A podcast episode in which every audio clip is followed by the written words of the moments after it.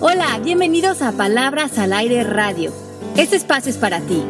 Soy Alejandra Llamas. Comenzamos. Hola, ¿cómo están todos? Soy Pepe Bandera enlazándome desde la Ciudad de México, pero ahora quiero avisarles que somos montón en la Ciudad de México y mando un beso hasta Miami y sus playas. ¿Cómo estás, Ale Llamas? Bien, feliz de estar con ustedes. Sí, ya son un montón allá. Bueno, aquí estoy con Mari tras los controles, feliz de la vida. Y bueno, dándoles la bienvenida ahí en México que está movidito con los temblores, ¿verdad? Sí, caray. Sí, caray.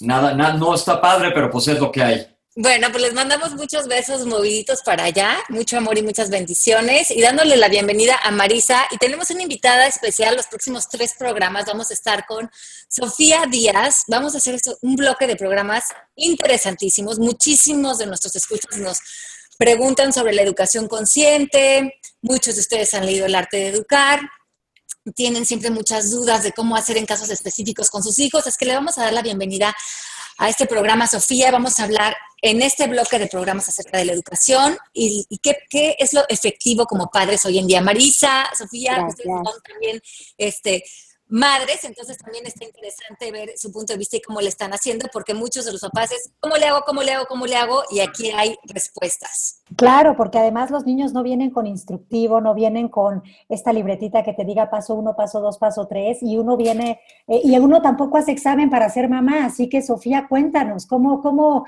cómo abordamos esta, esta onda de ser padres? Claro, eh, muchas gracias por tenerme con ustedes. Es un privilegio estar aquí y poder compartir con, con, su audiencia estas herramientas de educación consciente que, como bien dices, ya que eres mamá es ¿y ahora qué hago? ¿No? Y muchas veces volteamos a, a ver cómo nos educaron a nosotros y muchas veces quizá hay varias cosas que no queremos repetir, pero entonces, ¿qué sí hacer?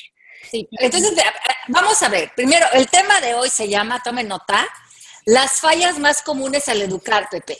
Ok, ya estoy listo. Uf. Las fallas ¿eh? más comunes, ¿verdad? Sí, entonces te vamos, te vamos a tener muchas preguntas. Y otra cosa importante es que todos tengamos la cabeza abierta porque seguro nos vamos a ir identificando con estas fallas. Esto no quiere decir que critiquemos porque, como dijo Marisa, nadie venimos con instructivo. No, ni que se sientan culpables porque nada más es para generar más distinciones. Exacto. Claro, la, idea aquí es crear conciencia, ¿no? Y también hacernos ver lo que no vemos eh, cuando estamos en nuestro papel robotizado, que también hemos aprendido de ser madres, ¿no?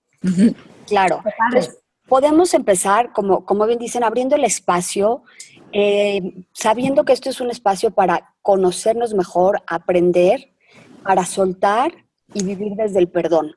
¿no? Vamos a hablar un poco de cómo heredamos patrones y eso no quiere decir en absoluto que juzguemos a nuestros papás o los condenemos o nos peleemos con ellos. Simplemente que parte de tener conciencia es poder ver de dónde viene para poder entender. Y cuando puedes entender es cuando puedes soltar y entonces puedes tomar una elección consciente de lo que tú quieres hacer. ¿no? Entonces, sí empezar desde sabiendo que todo lo que vamos a abordar igual nos va a mover varias cosas y como dijo Ale, no sentir culpa, todos hacemos lo que podemos con las herramientas que tenemos en ese momento y es perfecto pero con las herramientas que vamos recibiendo podemos irnos transformando nosotros y por ende transformar la manera en que educamos y tratamos a nuestros hijos, que es tan, tan importante para su futuro. Me parece genial porque siempre decimos aquí en coaching que en lo que estás haciendo en ese momento es lo mejor que pudiste dar en ese momento. Entonces, como dice Ale, el objetivo aquí es crear distinciones. Vamos a abrir más nuestra cabeza para estar conscientes de qué es lo que podemos hacer. Así es. Y bueno, el, primer tema que me encantaría platicar es por qué ha cambiado tanto la manera de educar. Antes lo más normal era voltearte a decirle, mamá, ¿qué hago? Mi hijo hizo tal cosa y probablemente la respuesta era, pues pon un límite porque te está queriendo eh, manipular o déjalo llorar, no pasa nada, a ti no te pasó nada. Y la manera de educar era un poco pasar de voz en voz lo que sucedía. Y el, tema empezó a cambiar mucho en los años 60 a través de la neurociencia, cuando descubrimos este, este tema maravilloso que nos empieza a, dar la posibilidad de conocer un poco cómo se forma nuestro cerebro. Y el pionero en esto fue el doctor Jaime Guinot, que en los años 60 empezó con este tema de positive discipline, en donde empezamos a abordar la educación infantil a través del lado positivo, ¿no? Y de ahí eh, se desarrollaron como diferentes, diferentes eh, caminos. Lo que te platicaba, Pepe, es que a mí lo que me apasiona de la educación consciente y de, y de juntar este tema espiritual, porque finalmente somos seres espirituales, con, con los avances de la neurociencia, es que podemos entender cómo estamos interconectados. El tener la conciencia de que todo lo que vamos poniendo en ellos estos primeros años de vida, los primeros siete años de vida, que es cuando se forma el subconsciente humano, va a determinar en gran manera su capacidad de ser felices, va a determinar cómo se perciban a ellos mismos y cómo perciban el mundo en el que viven, el mundo en el que vinieron a expresarse. Oye, Sofía, y, qué padre esto que estás diciendo, porque creo que efectivamente muchas de las cosas que a mí me ha tocado transformar en mi papel de mamá es que yo crecí con la idea de que eh, ser madre era mandar, ¿no? Y, me doy cuenta hoy en día que ser madre tiene que ver más bien con guiar. Pero creo que esto sucede a partir de que, em, bueno, este cambio de perspectiva sucede más o menos cuando estas personas empiezan a darse cuenta de que tiene que haber otra manera, ¿no? Como nos estás contando. Así es. Y, lo bonito es, es, y la propuesta que yo tengo y Ale y todos los que tenemos esta, este deseo de, aportar este conocimiento, eh, es, es, cambiar esta, este paradigma de la relación padres e hijos, que antes era un tema totalmente jerárquico. El, la casa en sí era jerárquica, papá mandaba, luego mamá obedecía y luego los hijos pues hacer lo que te digan sin tener voz ni voto. Y eso creaba mucho mucha desconexión interior y claro que crea un, vacío y, muchas cosas que hemos vivido las consecuencias en el mundo. Y este, este nuevo paradigma de relación que, que, estoy proponiendo y que estamos proponiendo es realmente donde somos compañeros espirituales. Cuando puedes reconocer en tu hijo que realmente es alguien que tiene muchísimo que enseñarte, al mismo tiempo que tú tienes herramientas que ofrecerle, se transforma 100% la relación entre padres e hijos. Es una alquimia maravillosa.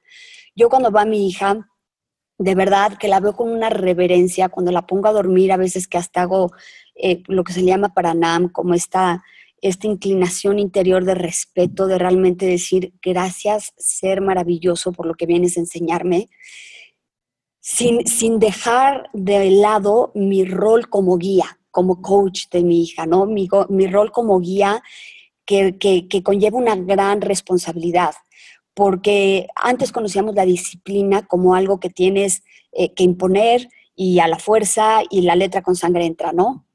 Y realmente hoy entendemos que la disciplina viene de la palabra discípulo. Entonces, el, el, aprender a estar abierto a aprender y para, para tú poder enseñar tienes que convertirte en eso que quieres enseñar. Hoy ya no puede haber incongruencia, no te puedo decir, no grites niño, ¿cómo le gritas a tu hermanito cuando tú lo estás haciendo con gritos?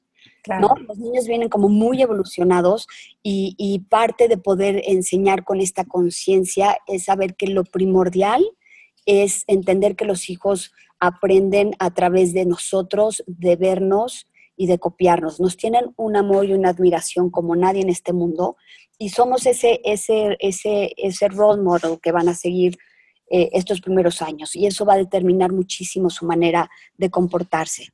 Oye, perdón, vas Marisa. No, que le iba a decir que como dice la frase, ¿no? Me dice tanto lo que haces que ya no escucho lo que dices. Sin duda el ejemplo es, es el mejor ejemplo.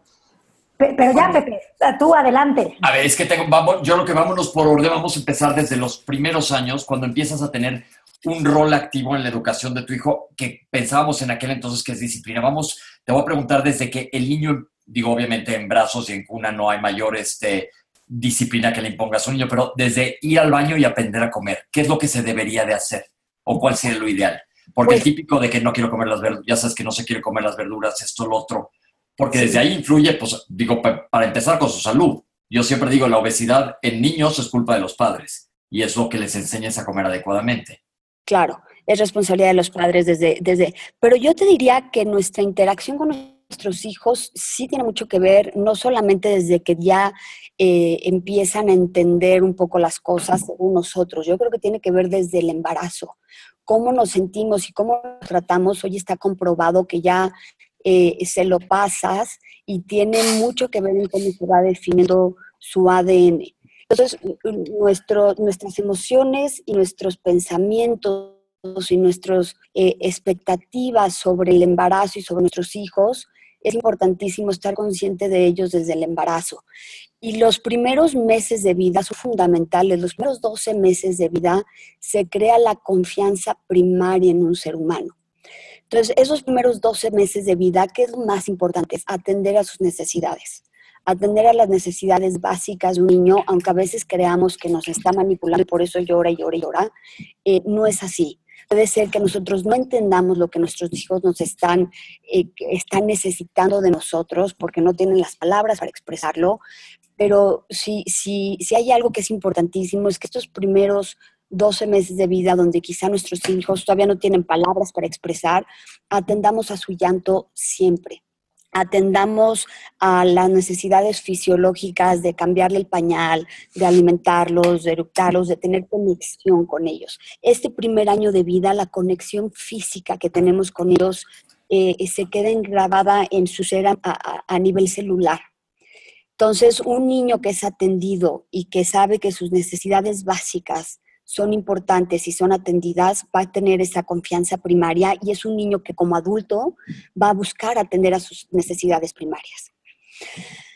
De ahí eh, nos, podemos seguir a la etapa donde los que han nombrados terribles dos, que realmente no son terribles, si aprendemos a verlos, a que este niño empieza a cuestionarse y repite el por qué mil veces y empieza a separarse un poco de nosotros y a ver que viene todo de la mano de que ya puede quizá caminar y, empieza a ver cómo se puede percibir a sí mismo diferente de nosotros.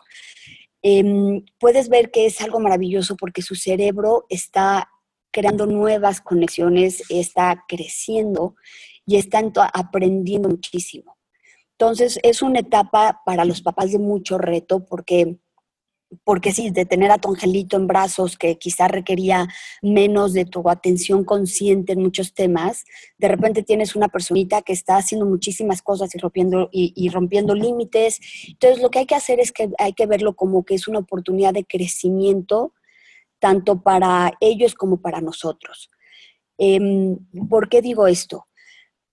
En, este tema de educación consciente, maternidad y paternidad consciente, lo más importante es saber que si te choca, te checa.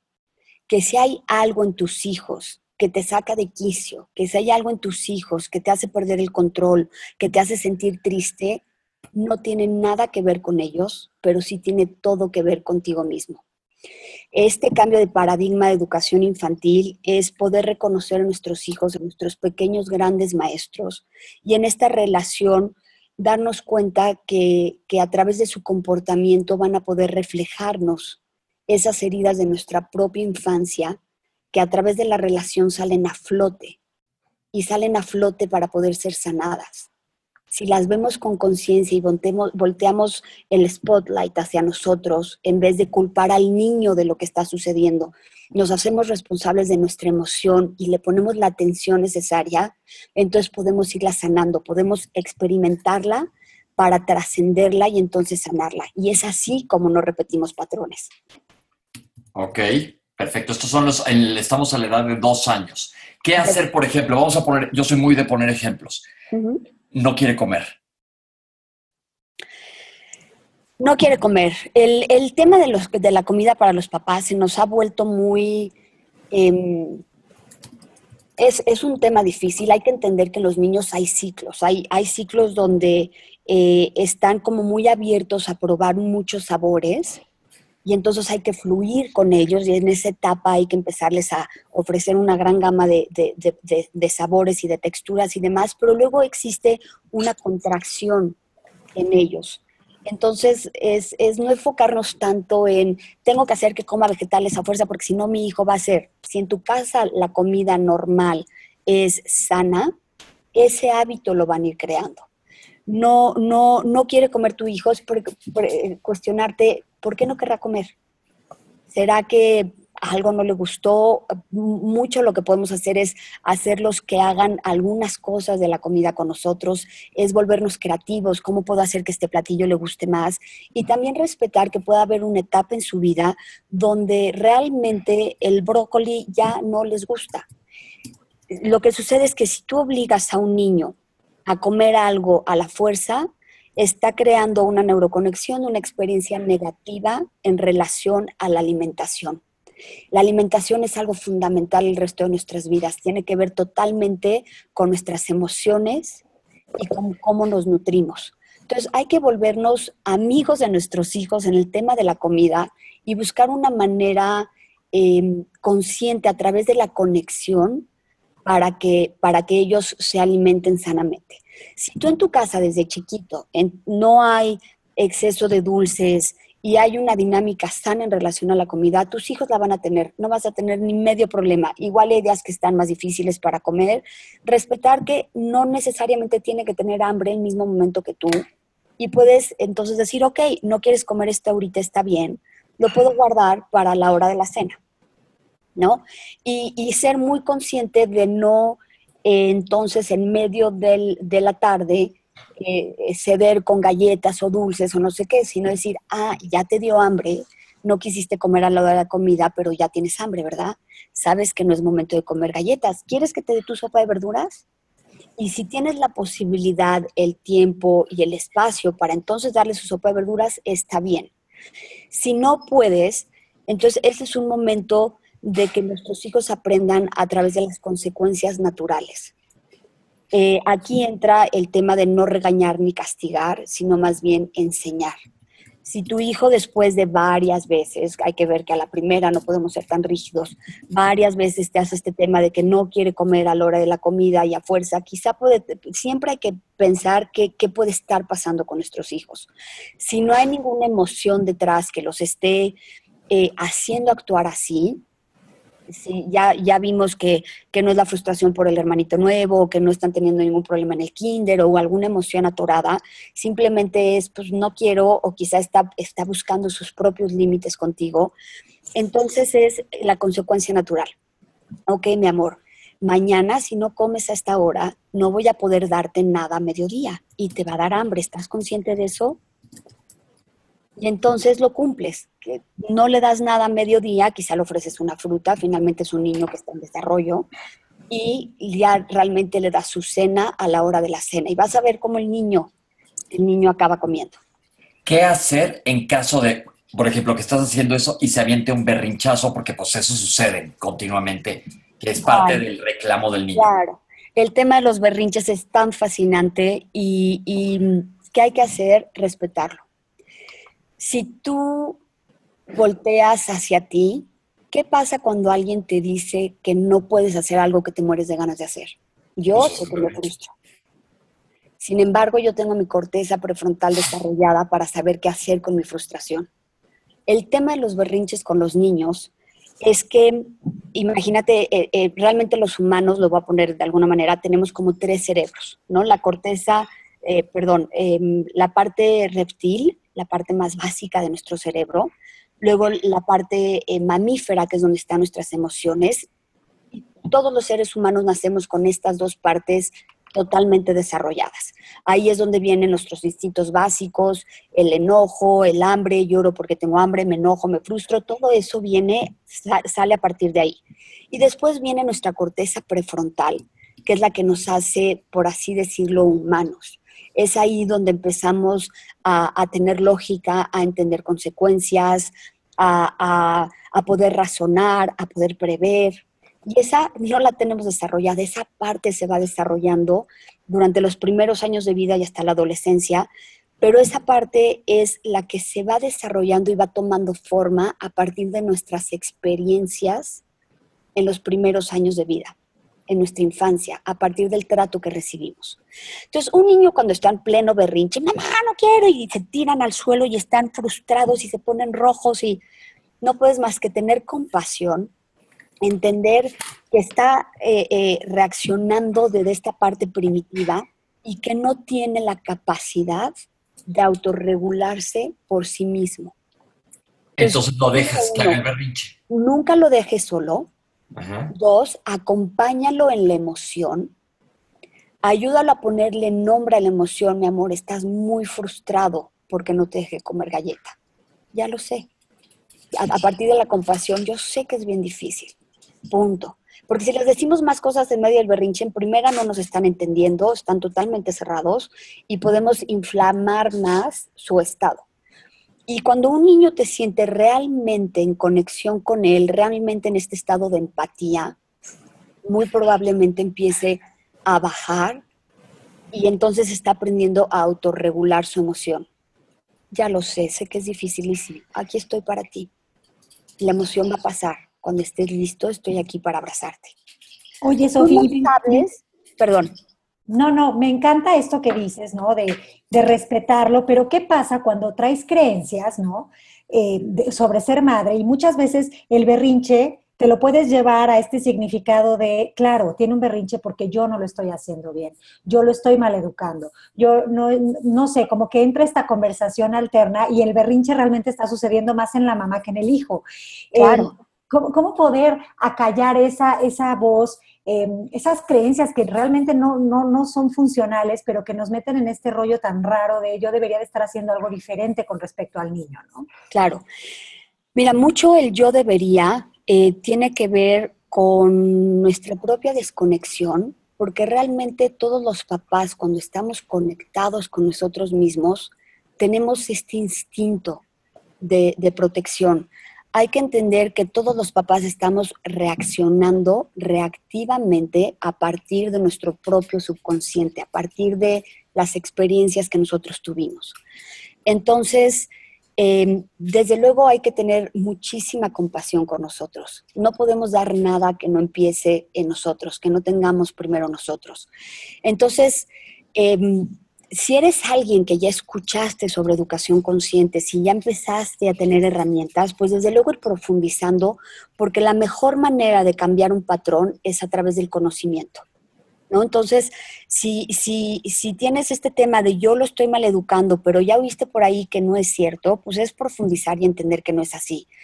Em, si tú ya sabes que tu hijo está haciendo un berrinche porque simplemente su, su, su, parte, mami, su parte reptil está en total control de su ser, entonces no puedes culparte tú porque el niño está haciendo berrinche puedes empezar a tener herramientas como por ejemplo los papás muchas veces somos eh, responsables de los berrinches porque no sabemos cómo comunicarnos con nuestros hijos, cómo poner un límite de manera positiva, cómo utilizar comunicación no violenta.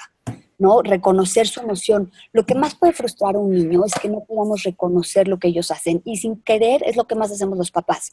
Mi amor, ya ponte los zapatos que ya es hora de irnos y el niño está jugando con cualquier cosita, ¿no?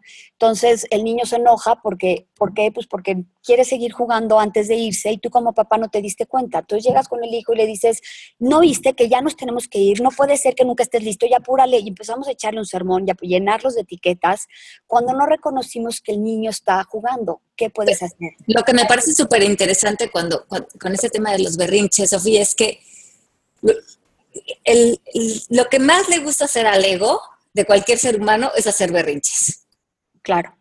Porque cuando estamos chocando con una creencia, un pensamiento, una resistencia, una reacción, como dices, el ego, como es completamente infantil, lo que hace todo el día es hacer berrinches. Y como te estás diciendo, cuando llegas con el niño, por, ya no tenemos que ir, teníamos prisa, ¿qué estamos haciendo? Estamos haciendo un berrinche que está pautado en creencias de me debería de, ser, yo soy el papá, yo tengo poder. lo que me parece que también bien interesante con los berrinches es darnos cuenta que como adultos estamos haciendo berrinches de manera constante.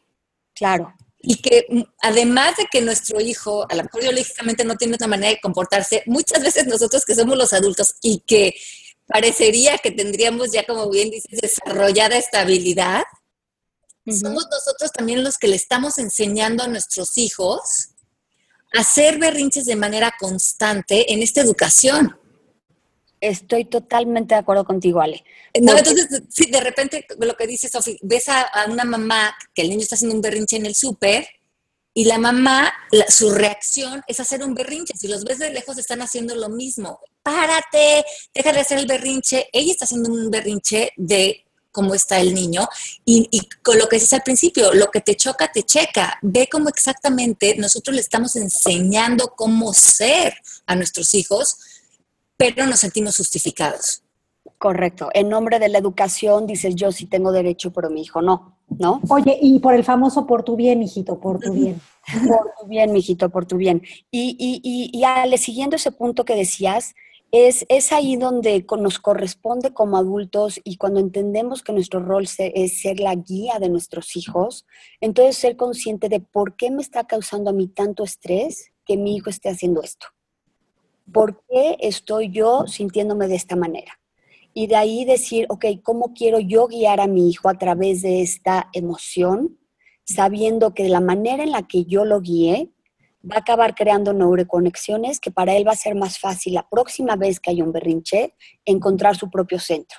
Sí, porque yo creo que cuando nosotros reaccionamos estamos necesariamente, lo que tú dices, en, una situación de no aceptación no estoy aceptando que mi hijo esté reaccionando así, no estoy aceptando que mi hijo no coma, no estoy aceptando que mi hijo no me, obedezca. Y en vez de ver algo como para afuera, yo creo que lo que nos funciona, como bien dices, cuando nos preguntamos por qué, bueno, nosotros, sí, en, en, coaching lo que hacemos es preguntar, si no estoy aceptando este momento, ¿qué creencia, qué pensamiento o qué declarado acerca de mí o de, la idea de ser mamá, que es con la que estoy, con la que me estoy topando? Preparado a mi hijo, porque en el momento en que yo me pongo en aceptación, yo ya puedo volver a rendirme, como decías al principio del programa, a esta personita, a este momento.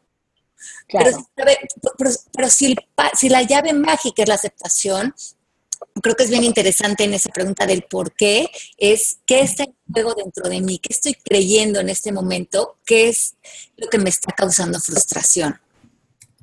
Totalmente, totalmente.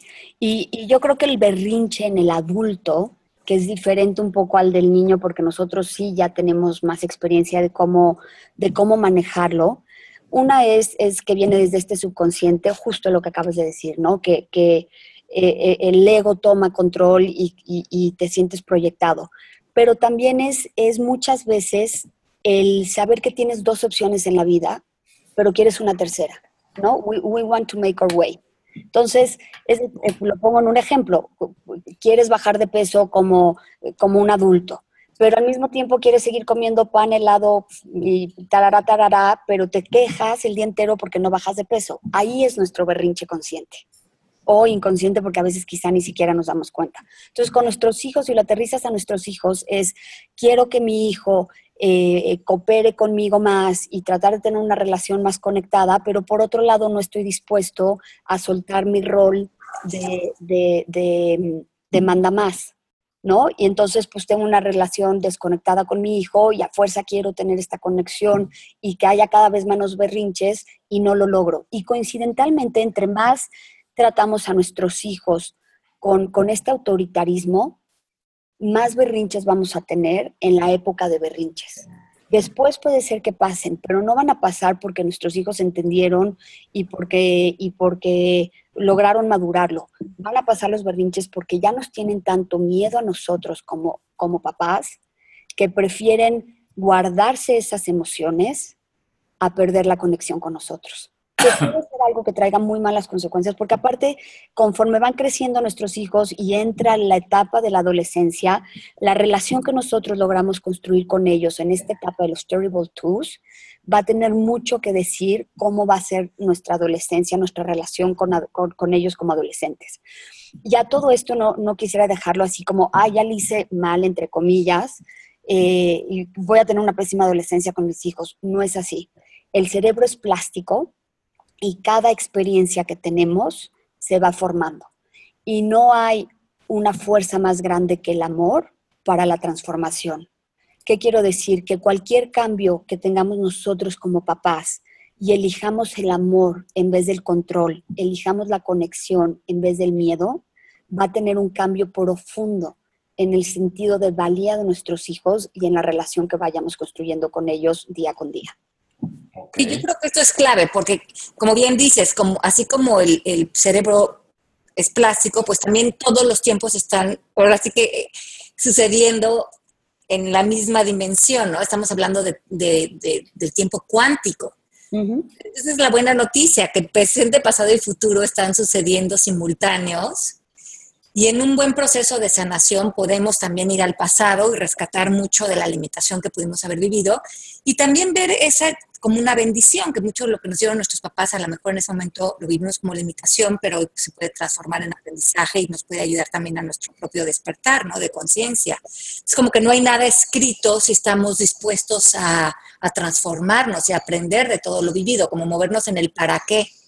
Así es. Y para eso no hay mejor maestro que nuestros hijos. Eso, eso que acabas de decir de, pasado, presente y futuro y, y, la voluntad que tenemos, el gran regalo es que nuestros niños viven en el momento presente absoluto y no traen ninguna carga y no traen ninguna etiqueta. Entonces podemos aprender de ellos a soltar y a conectarnos al momento presente como ellos lo hacen. Y una herramienta fundamental para hacerlo es la respiración. Em,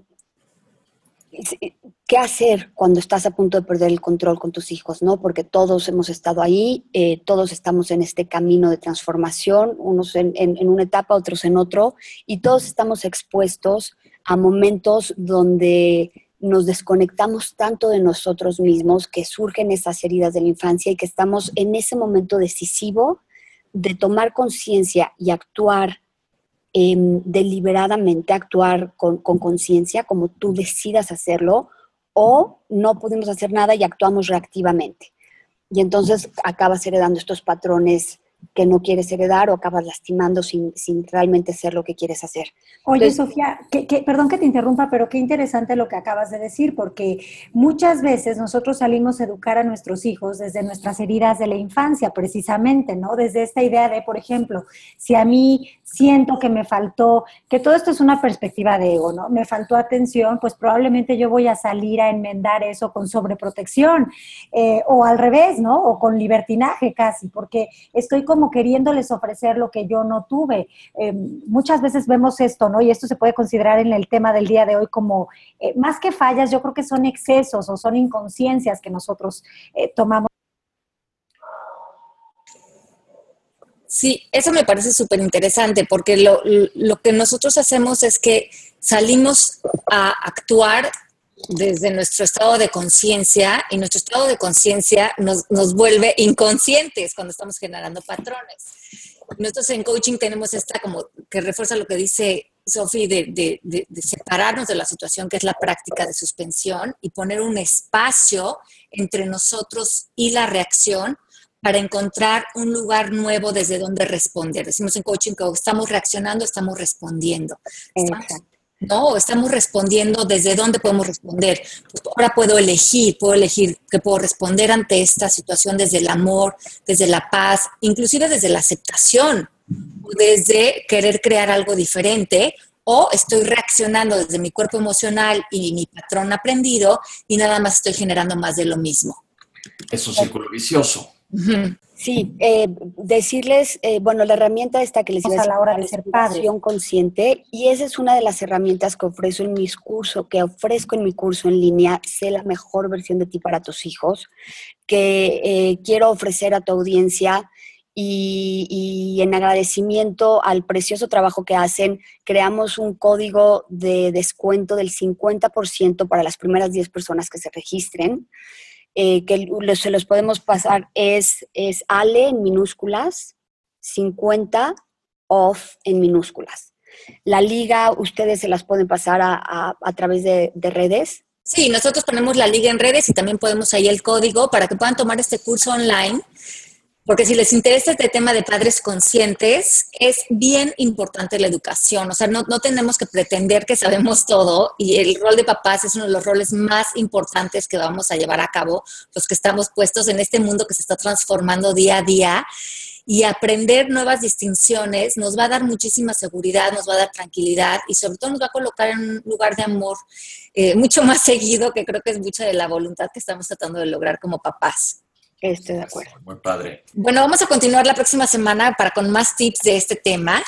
Eh, gracias Marisa, Pepe, Ay, Ale, rápidamente les quiero avisar que en marzo ya está cerca la fecha certificación presencial en Ciudad de México. Para las personas interesadas, este 12 de marzo empezamos. Escríbanos a marisa.mmkcoaching.com. Sí, tenemos certificación en México, escríbanos. En marzo tenemos certificación en Costa Rica, en abril, certificación en mayo, en Madrid, en España. Y volvemos a Monterrey en agosto Así es que escríbanos al servicio arroba mmkcoaching.com para las personas que quieran integrarse a este gran camino de transformación. Padrísimo. Ajá, y métase también en la liga para ver el curso. Pepe, te mando un beso grande. Marisa, nos escuchamos la próxima semana. Bye bye. Un beso a todos. Chao. Ay, gracias, Sofi. Gracias. Esto fue Palabras al Aire Radio con Alejandra Llamas. Te esperamos en vivo la próxima semana.